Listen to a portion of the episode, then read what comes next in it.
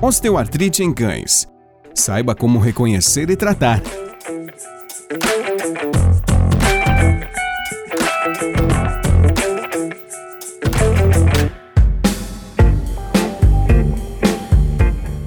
Olá a todos os ouvintes, meu nome é Mariana Capelani, sou consultora técnica da Elanco Saúde Animal e é com grande prazer que hoje estou com a doutora Karine Asbeck.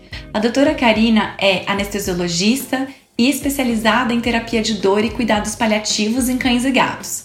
E teremos nesse riquíssimo podcast do Movimento Elanco a oportunidade de conversarmos e nos aprofundarmos no tema relacionado ao tratamento de dor e inflamação da osteoartrite. E além de tudo, o uso do princípio ativo GAPPRAN, presente no nosso lançamento de Elanco, nosso querido Galipran. Doutora Karine, é um grande prazer tê-la nesse nosso podcast. Obrigada, é um prazer estar aqui com vocês, participando do Movimento Elanco.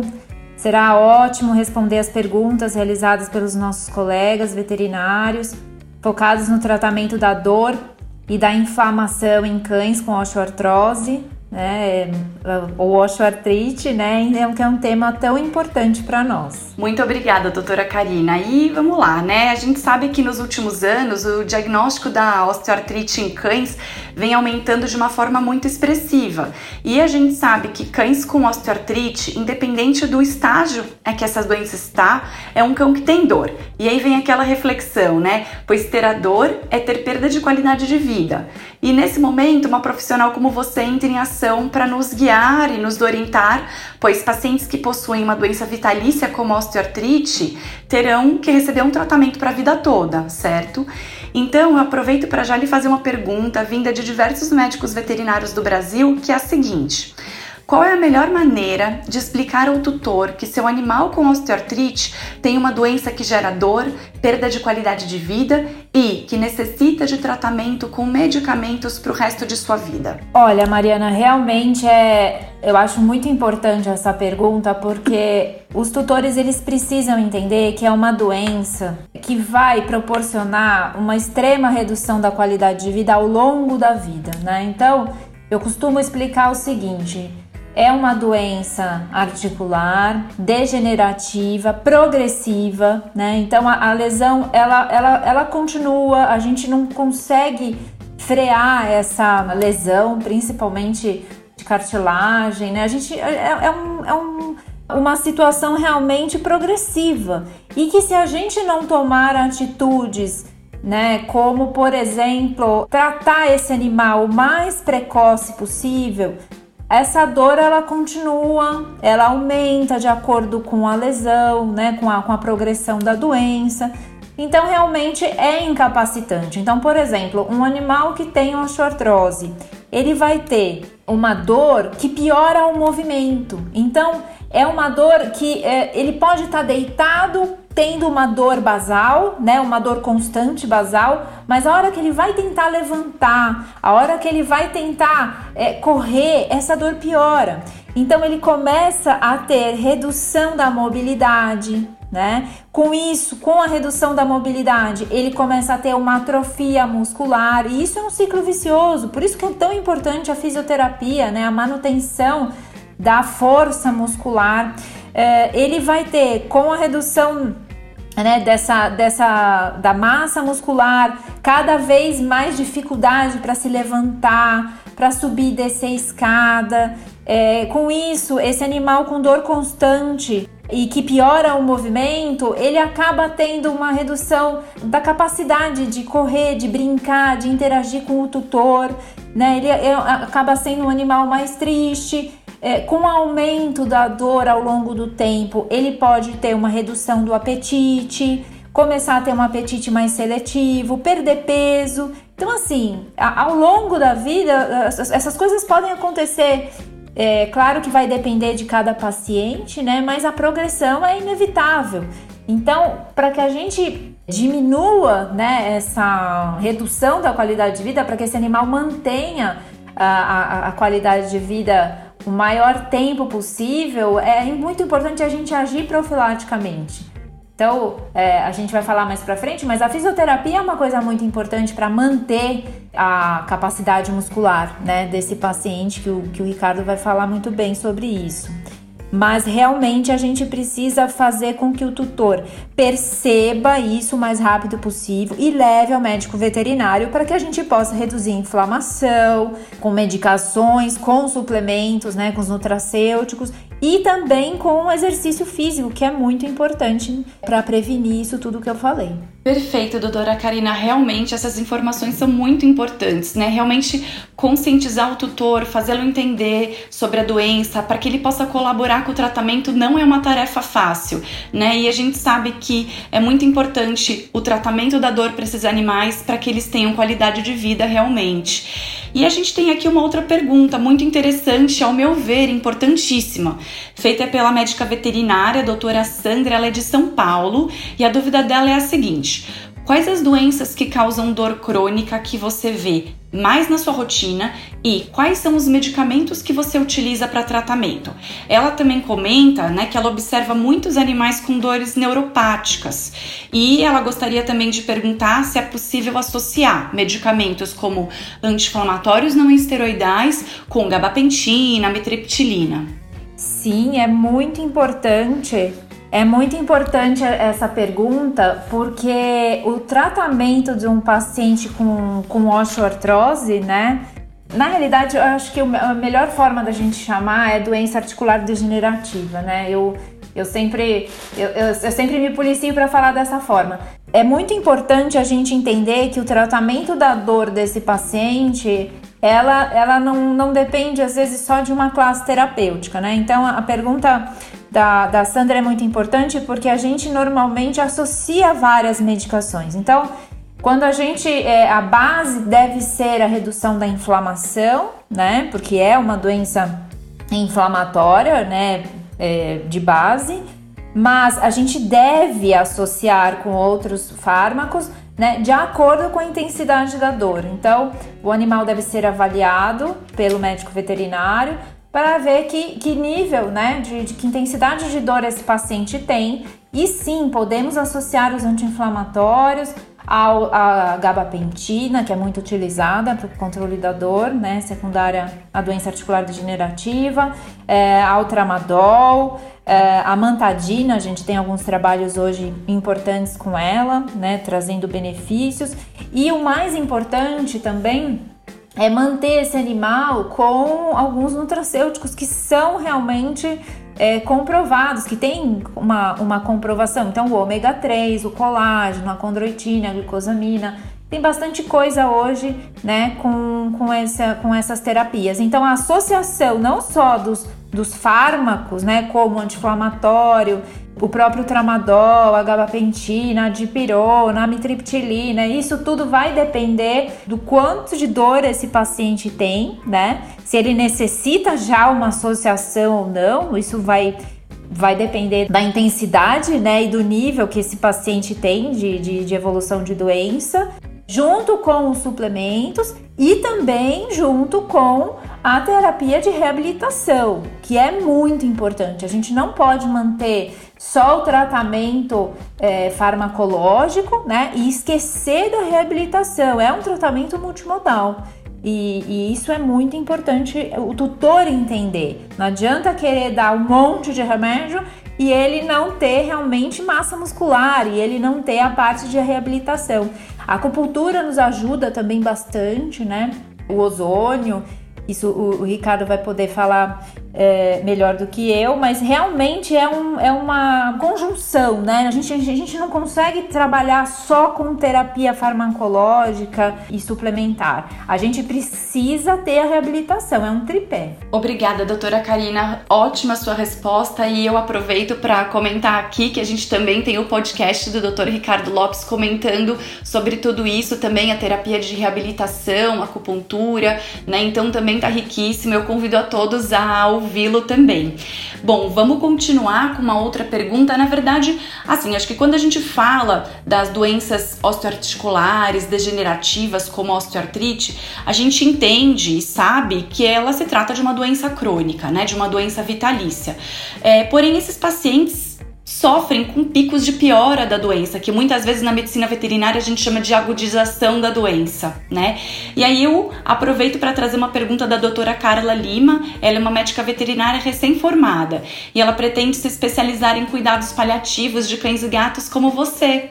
E a pergunta dela é a seguinte: qual é a diferença de uma doença aguda e crônica? Como devo manejar uma doença crônica que pode ter picos de piora? Sim, essa pergunta é fundamental para os pacientes com osteoartrose, porque o que a gente vê é, na realidade são pacientes que têm, como eu falei, né, uma dor basal constante e pode ter reagudização ou não. Isso vai depender muitas vezes da evolução do, da, da doença, mas depende às vezes, uma coisa muito interessante é que eles pioram no inverno. Então, é, é, estações do ano onde a temperatura cai ou tem diferenças muito bruscas de temperatura, né? Aqui, por exemplo, onde a gente mora em São Paulo, tem dia que chega é, pode ir de 9 graus a 25 graus. Então, a gente tem essas diferenças de temperatura, principalmente esfriando, né? É, esses animais pioram. Então, às vezes, a própria temperatura, o próprio. É, ah, chegou uma frente fria, né? Eu costumo dizer que no inverno é onde eu mais trabalho, porque realmente tem, eles, eles pioram da dor com diminuição da temperatura. Então, é, às vezes, até isso já é um motivo de reagudização. Então é importante a gente manter, como eu falei, o tratamento contínuo, né? E por isso que eu acho que é importante é, trabalhar com multidisciplinar com esse paciente. Então ele mantém a físio, ele mantém a suplementação, né, com os nutracêuticos e a gente mantém a, a necessidade de ter um fármaco seguro para uso contínuo, né? Eu acho que a grande vantagem do Gapipran é, do, do nosso querido Galipran aí é que realmente ele é seguro para uso contínuo e crônico. Então, o que, que a gente pode ter com ele? Utilizar o, o Galipran constantemente nesse paciente e no inverno, né, se precisar, nas, nas reagudizações, por exemplo, às vezes ele vai para um sítio, corre, corre, corre, corre e volta morrendo de dor. Isso é uma reagudização também, né? Nesse momento, entrar com um outro analgésico, às vezes uma dipirona, um tramadol, aumentar a dose da gabapentina se ele estiver tomando. Então, é importante a gente dar também ao tutor esse suporte.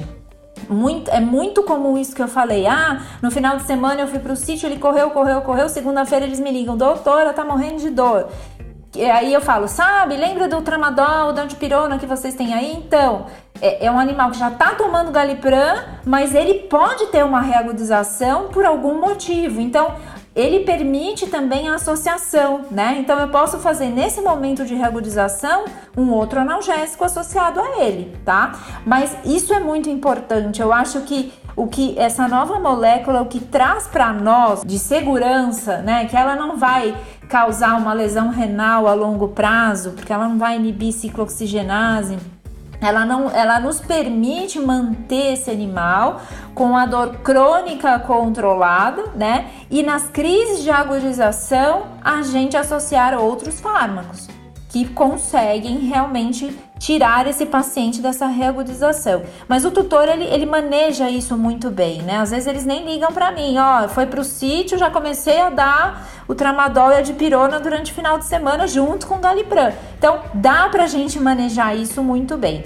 Claro que numa fase muito evoluída da doença, a gente às vezes tem que manter essas medicações de horário junto, né? Então a gente diminui a inflamação, mas a gente tem que manter, como eu falei, a associação dos outros fármacos. Perfeito, doutora Karina. Realmente essa resposta foi excelente, porque muitas vezes a gente entende que a doença vai acompanhar o animal ao longo da vida e a gente entende que o tratamento também tem que ser feito ao longo da vida. E lógico que respeitando as fases de doença, os estágios de dor, né? E assim, até usando o gancho dessa nossa discussão, não menos importante, a gente vai chegar à nossa última pergunta do podcast. E eu deixei essa pergunta por último, realmente porque ela é mais específica do Galipran e, no, e nos remédios remete totalmente a tudo que falamos até agora, né? Sobre uma melhor maneira de proporcionar qualidade de vida para esses pacientes com osteoartrite. Então, o Dr. Augusto, ele é de Salvador e perguntou justamente um pouco disso do que você estava falando, né? Em osteoartrite, é melhor prevenir as crises usando anti-inflamatórios não esteroidais sem interrupções, como o Galipran sugere usar, ou usar os anti-inflamatórios não esteroidais apenas para tratar as crises desses pacientes? É, não, com, uh, quando a gente só tinha os anti-inflamatórios não esteroidais, tem que lembrar que os anti-inflamatórios não esteroidais, eles bloqueiam ciclooxigenase, que tem uma função homeostática muito importante para o trato gastrointestinal, para os rins. Então a gente não consegue manter o uso crônico de anti-inflamatório, né, por muito tempo. Com o lançamento dessa nova molécula do Galipram, é, do Gapipram, né, que o nome é Galipram, Uh, a, gente, a gente tem como manter constantemente. Então, a gente consegue manter esse tratamento contínuo, que é o ideal, que a gente mantenha esse animal sem inflamação, né? É, agora, quando a gente não tinha, a gente não conseguia manter o anti-inflamatório a longo prazo, mesmo porque esse animal corria o risco, né, de ter lesões é, renais, principalmente. Eu acho que essa é a maior preocupação, né? Então agora com, é, com o Galipran a gente consegue. Então o que a gente está fazendo agora é mantendo o Galipran, né, cronicamente e associando nas reagudizações, como eu falei, outros fármacos e numa doença mais evoluída, por exemplo, numa fase mais avançada, a associação do Galipram com constantemente, né? Esse animal toma, por exemplo, eu tenho pacientes hoje que tomam Galipram, gabapentina e tramadol, mais ômega 3 e colágeno, né? Então, a gente e fazem fisioterapia. Né? Uma coisa interessante também nas crises de reagudização aumentar a frequência da acupuntura. Porque às vezes são pacientes que fazem acupuntura a cada 15 dias, que estavam na manutenção já. A acupuntura pode nos ajudar também nessas crises de reagudização. Mas, voltando para a pergunta é, inicial, né? Sim, devemos agora manter constantemente. Agora podemos manter o Galipran de uso contínuo com segurança. O que a gente não conseguia fazer com os, os, os inibidores da ciclooxigenase. Doutora Karina, muito obrigada. Para mim também isso foi uma grande aula, porque todas essas informações são muito importantes para todos nós médicos veterinários. Eu gostaria muito, de nome da Elanco, agradecer a oportunidade de estar com você nesse podcast do nosso movimento Elanco. As informações que a gente pôde conversar aqui hoje, compartilhar com os médicos veterinários foi muito valiosa e é sempre um grande prazer conversar com médicos veterinários como você, com toda a sua experiência. Muito obrigada em nome da Elanco, obrigada em nome de toda a nossa equipe. Eu que agradeço, Mariana. Eu acho um tema muito importante. Com certeza, a osteoartrite hoje é a dor crônica que a gente mais atende, né, no, no ambulatório de dor crônica e cuidados paliativos e na clínica geral. Então, é essencial, é muito importante. Eu acho que esse lançamento vai ser um divisor de águas para os nossos pacientes, né, no, no, no tratamento dos nossos pacientes. Muito obrigada. Eu que agradeço e obrigada a todos os ouvintes e até a próxima. Muito obrigado por ouvir nosso podcast Movimento Elanco. Osteoartrite em cães. Saiba como reconhecer e tratar.